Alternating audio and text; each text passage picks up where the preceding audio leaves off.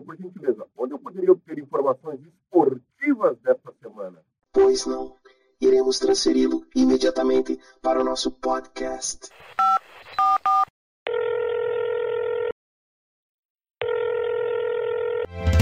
Hora do esporte. Equipe Alpastar.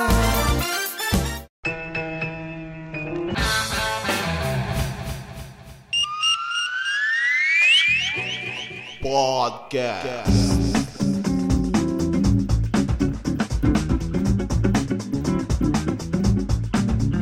Olá, meu bom amigo do Hora do Esporte Curitiba, que é o Osmar Silveira, retornando esse podcast do qual eu ando um pouco ausente, por alguns motivos aí que depois, depois a gente lá na frente a gente conta o porquê. É, Mas enfim, estamos voltando hoje aqui, porque hoje eu estava lendo uma, uma notícia, uma reportagem a respeito do Alex.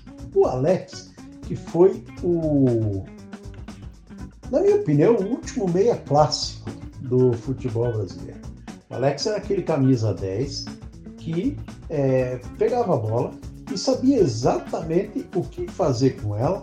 O Alex tinha uma visão é, global do, do, do campo que o permitia ver o espaço vazio e o espaço ocupado, que o permitia saber onde estava o adversário e onde estava o seu parceiro de time. O Alex tinha essa visão e ele era tão rápido nesse, nesse raciocínio, ele era tão rápido nesse pensar de jogo, o Alex tinha uma característica que era muito bonita é, em vê-lo jogar. O Alex tinha um tapa, ele dava um tapa na bola e esse tapa na bola colocava a bola exatamente no pé de alguém a ponto de marcar o gol. Alex, o pessoal fala muito dos gols do Alex, dos maravilhosos, ele marcou muito gol bonito, inclusive, mas pouca gente fala da quantidade de assistências que o Alex dava para os seus jogadores.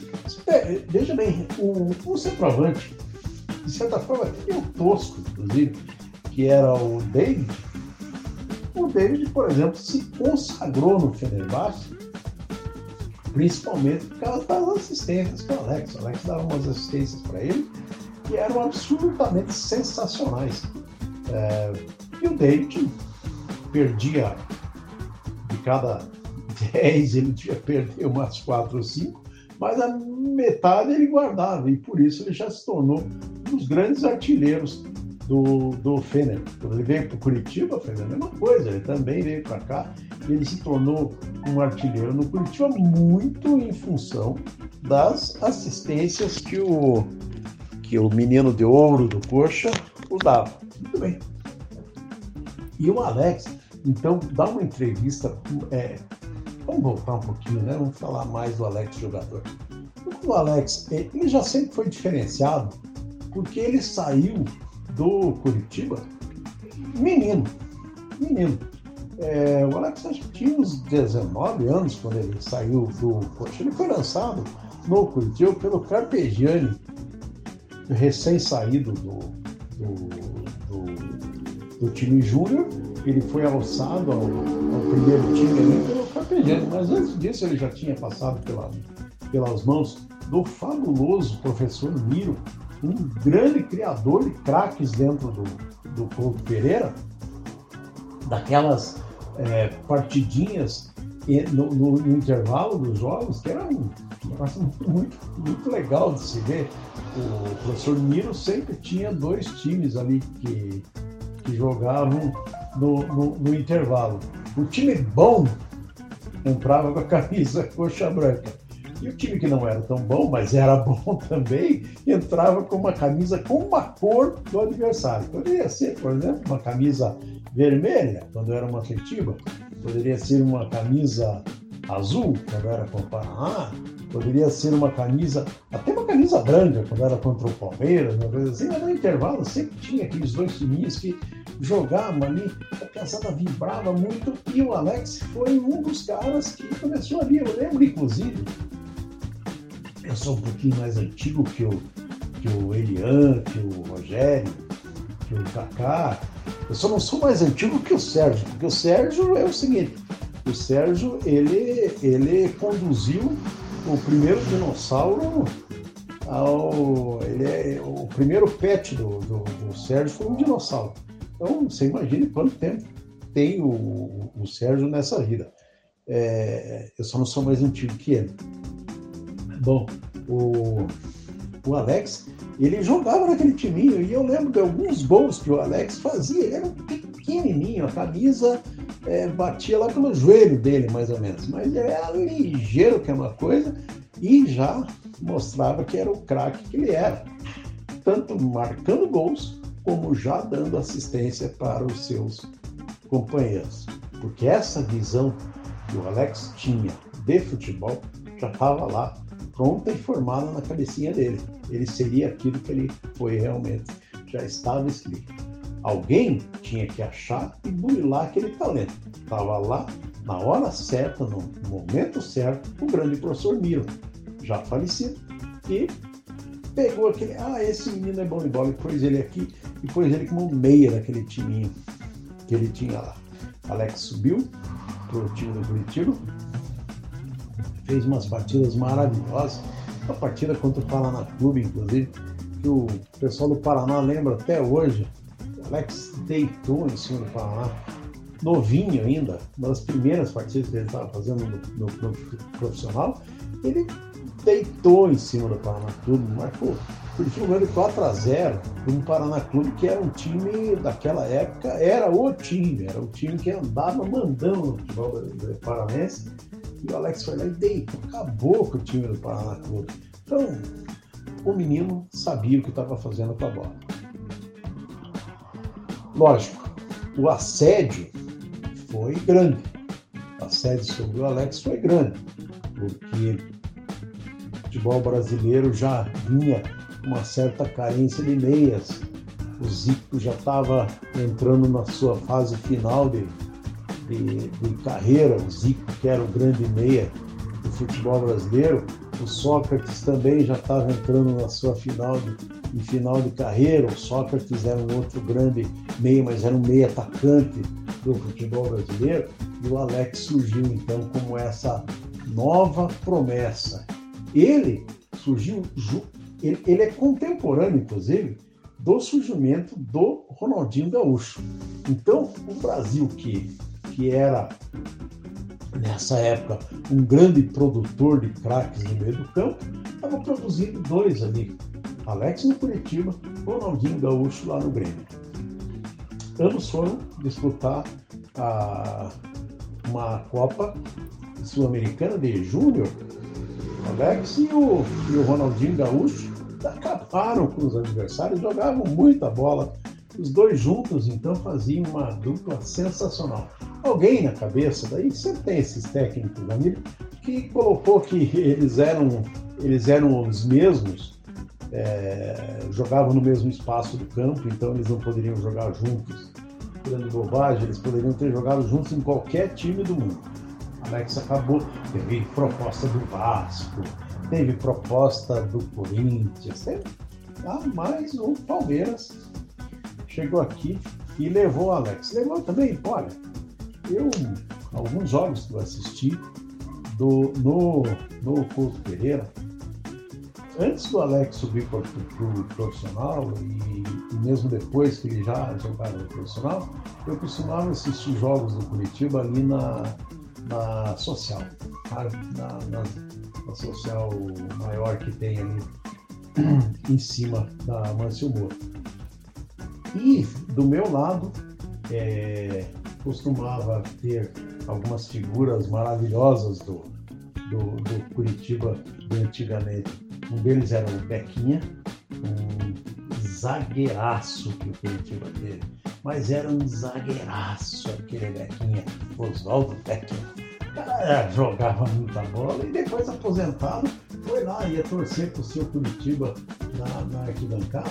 E uma simpatia, de uma humildade absurda, impressionante. Sentava ali, conversava com a gente, falava, beleza, tal, não tinha nada, é, é, que, não tinha nada de arrogância aquele, aquele Bequinha. E o Bequinha dizia, olha como joga esse menino. Ah, mas se eu tivesse ali, eu não pegava ele não, não tinha jeito. O Bequinha era um zagueiro, talvez um dos primeiros zagueiros clássicos do Brasil. O Bequinha, ele não batia, não acertava ninguém. O Bequinha jogava na bola. Um zagueiro que jogava na bola, e era duro, ele jogava duro, mas ele jogava na bola. Clássico. O Bequinha foi um dos maiores marcadores do Pelé. Para você ter uma ideia, o Pelé não passava pelo Bequinha do jeito que ele queria, não. O Bequinha segurava, o Negão segurava o rei na bola. Na bola. Muito bem. Do outro lado ali do Bequinha, um ex-juiz de futebol chamado Tito Rodrigues, também uma simpatia de pessoa. Se algum jogador do Curitiba caía na área, ele, ele dizia assim: Ah, se sou eu, era pênalti para nós. era muito divertido ali. E sempre o Alex fazendo a diferença. E junto ali também um senhor mais humilde, mais tranquilo, mais inchado de orgulho. Um peito ali inchado de orgulho. Por quê? Porque era o seu. Era o genitor do Alex, era o pai do Alex. E o pai do Alex era torcedor do Corinthians. Ou a mãe do Alex era torcedor do Corinthians. Que na verdade o pai do Alex não jogava futebol, quem jogava futebol era a mãe do Alex. É, deve ter vindo desse. Não, essa história eu não, não, vou saber, mas eu presumo que eles devem ter vindo de, de São Paulo para Colombo, e aqui onde o Alex nasceu e se criou, né? mas eles não deixaram lá as suas é, origens corintianas. Então, o pai do Alex, na verdade, sempre teve desejo que o Alex fosse para o Corinthians. E ele duraria muito pouco tempo no Curitiba mesmo. Dificilmente o Curitiba iria conseguir, conseguir segurar o Alex e ele acabaria indo embora. Foi o que aconteceu, ele foi embora. Mas foi, foi para o rival, foi para o Palmeiras. Né? E aí, todo mundo sabe que a carreira do Alex foi espetacular no Palmeiras, no Cruzeiro, no Fenerbahçe, principalmente. Esses três esses três times, Palmeiras, Cruzeiro e Fenerbahçe, Alex ganhou tudo. Alex foi craque, foi o capitão, foi o cara que mandou, foi o bambambam, foi tudo que você possa imaginar de um grande jogador de futebol. Por que, que eu não falo que ele foi tão grande assim no Curitiba? Porque ele não ganhou títulos no Curitiba. O único, único título que o Alex ganhou no Curitiba foi um paranaense. Que me desculpem os mais puristas, já não tinha grande valor. Hoje, praticamente não tem quase nada de valor no campeonato regional.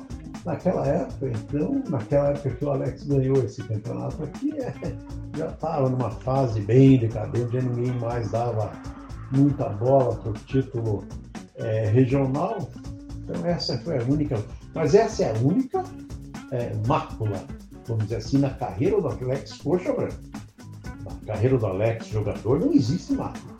Na carreira do Coxa Branca Alex, a única mácula foi não ter sido é, campeão pelo Curitiba, mas foi responsável, inclusive, por manter o Curitiba numa Série A, com, seus, com as suas assistências e com seus jogos.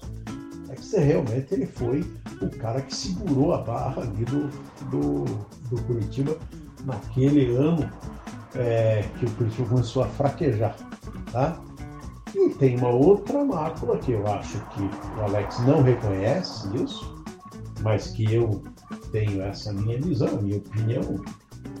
Tem gente que concorda, tem gente que não concorda, que ele, é, em determinado momento, ele contribuiu para que o Curitiba entrasse nessa fase decadente que tem acontecido.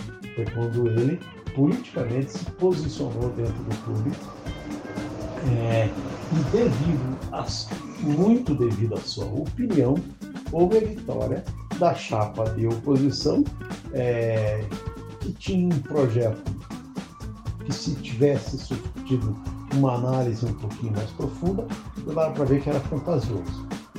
A, a gestão do Bacelar, ele, é, ela venceu por uma questão, um projeto fantasioso, era todo, não, não tinha como dar certo da forma que estava sendo proposto, era, era um projeto muito acima daquilo que dava para imaginar o Curitiba, era um projeto meio Nárnia, e o Alex, aí, por uma questão pessoal, é, de desencontro de ideias com o presidente Wilson Moreira, Wilson, de River de Andrade, ele acabou, é, é, é, ele acabou dando apoio à chapa contrária e, como formador de opinião, ele acabou carregando, carregando muitos votos para a chapa Bacelar, derrotando a chapa do Wilson e causando, então, na minha opinião, é, um dos motivos da decadência do Curitiba, do apequenamento do Curitiba da, desses últimos 10 anos, 6 anos, por aí. Nos últimos 6, 7 anos, o Curitiba caiu de uma, de uma forma impressionante no, no cenário é, do futebol brasileiro, muito tem daí dessa condição. Vamos esquecer isso, porque vamos focar no Alex jogador. Esse não tem jeito. Tá? É tido e tem, e eu acabo até dando razão, é, que ele foi o cara mais injustiçado, um dos caras mais injustiçados no futebol brasileiro por não ter é, disputado uma Copa do Mundo. Aí tem um erro muito grande do Filipão. O Filipão foi teimoso. Alguma coisa que ninguém explicou, nem o Filipão explica, nem o Alex explica. Talvez o fato da voluntariedade do Alex. O Alex é um cara contestador, ele sempre foi um cara contestador. Talvez não tenha agradado muito ao, ao seu Luiz Felipe, e o seu Luiz Felipe então resolveu não. Não, não, não vou levar esse cara, porque esse cara pode falar alguma coisa. Que... Ele levou o Ricardinho no Olha, é, me desculpem os fãs do, do Ricardinho, mas em termos de qualidade técnica, entre Alex e Ricardinho existe um oceano. O Alex foi muitas vezes superior ao Ricardinho. Ricardinho, sem dúvida nenhuma, um bom jogador, mas não, não, não chega nem aos pés do, do, do Alex. Enfim, segue o Alex, vai, faz a sua carreira fora, tem alguns percalços ali, na época que foi para o Flamengo, é, que aí a sua personalidade forte e, e contestadora acabou impedindo que ele jogasse. É dessa época a famosa frase do Vampeta, que dizia eles fingem, é, o Flamengo finge que nos paga e nós fingimos que jogamos, é, não ia dar certo mesmo. Teve um período na Itália onde ele também não foi muito feliz, talvez não sei porquê, talvez porque psicologicamente ele não tenha é, ido com grande, com grande alegria para a Itália. Voltou, foi ao Cruzeiro, no Cruzeiro tornou-se um dos maiores ídolos do, do, do, da Raposa em questão de, de poucos anos, de pouco tempo. Ele é lembrado até hoje no Cruzeiro como o grande capitão, exatamente por isso, e acabou indo ao Fener para terminar sua carreira no Fener de uma forma mais ainda maravilhosa. Ele ficou, deve ter ficado em 7, 8 anos no Fenerbahçe, onde ele foi realmente o maior jogador da história daquele time. O maior jogador da história do Fenerbahçe é o Alex. Não é à toa que tem uma, uma estátua lá. E veio vestir mais uma vez a camisa do seu clube de coração para depois finalmente pendurar as chuteiras e dizer não vou ser técnico. Não quero mais. Acabou o futebol para mim. Foi ser comentarista desportivo. É, falava umas bobagens, tá? como todo comentarista esportivo fala. Eu falo, o William fala, o Rogério fala, o Kaká fala, todo mundo fala. Comentarista esportivo fala bobagem mesmo. Alex também falava as suas bobagens, né? Enfim, também agora encerrando a sua carreira, vem aqui, eu, vejo, eu leio uma entrevista do Alex dizendo o seguinte, quero ser técnico. Qual é a novidade nisso aí? Eu vejo que o Alex quer ser técnico para resgatar, para resgatar aquilo que ele sabia fazer de melhor. que era entender o espaço do campo de futebol. O Alex é o cara que mais entendia de espaço de campo de futebol. Do espaço vazio, do espaço preenchido, como eu falei lá no começo. O Alex sabia onde estava o espaço vazio, sabia onde estava o adversário, sabia onde estava seu companheiro.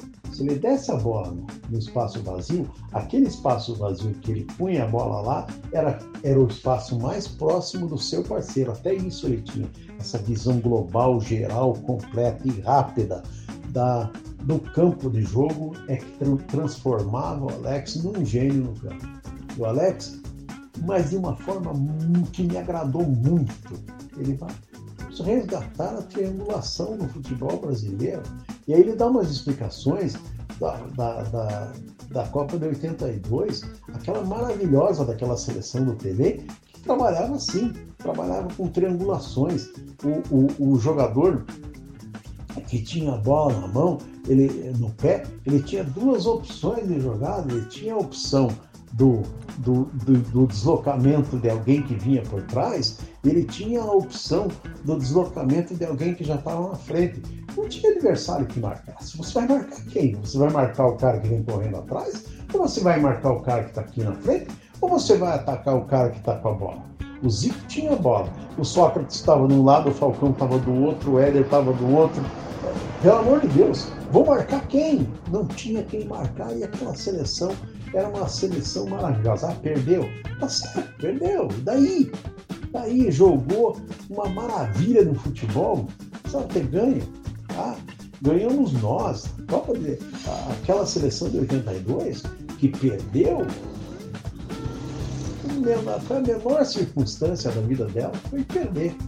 Foi doída a perda, mas o futebol que aquela seleção deixou para nós, aquela maravilha de futebol, não pode ser esquecido nunca nós ganhamos muito. Infelizmente, o futebol brasileiro jogou fora aqueles ensinamentos do Tele. E o Alex vem com a ideia fresca de, de repente, resgatar esse futebol daquela seleção de 82, daquelas triangulações maravilhosas, daquele, da, do ocupar o espaço vazio.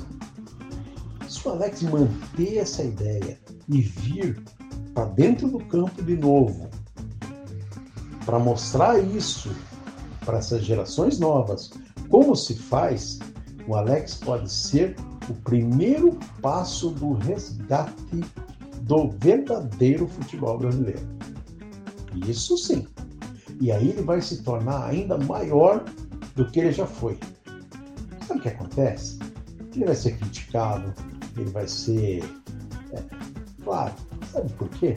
Porque as cabeças coroadas dos técnicos brasileiros não permitem que jogador, que, que, que as ideias novas acabem se, se, se superando as suas ideias antiquadas e, e presas a velhos esquemas é, defensivistas, esquemas de, de manter emprego.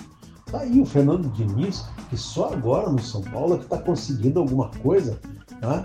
mas foi duramente criticado, inclusive por uma parte da imprensa, aí, durante muito tempo, porque era um fantasioso, porque não dava certo, não sei o quê. Está aí o São Paulo dando certo agora. Pode ser que São Paulo nem seja campeão brasileiro, mas hoje o futebol agradável de se ver é o do São Paulo. Não é mais o do Grêmio, sabe? Não é mais o do, do Corinthians, meu Deus do céu o futebol do Corinthians é horroroso de feio.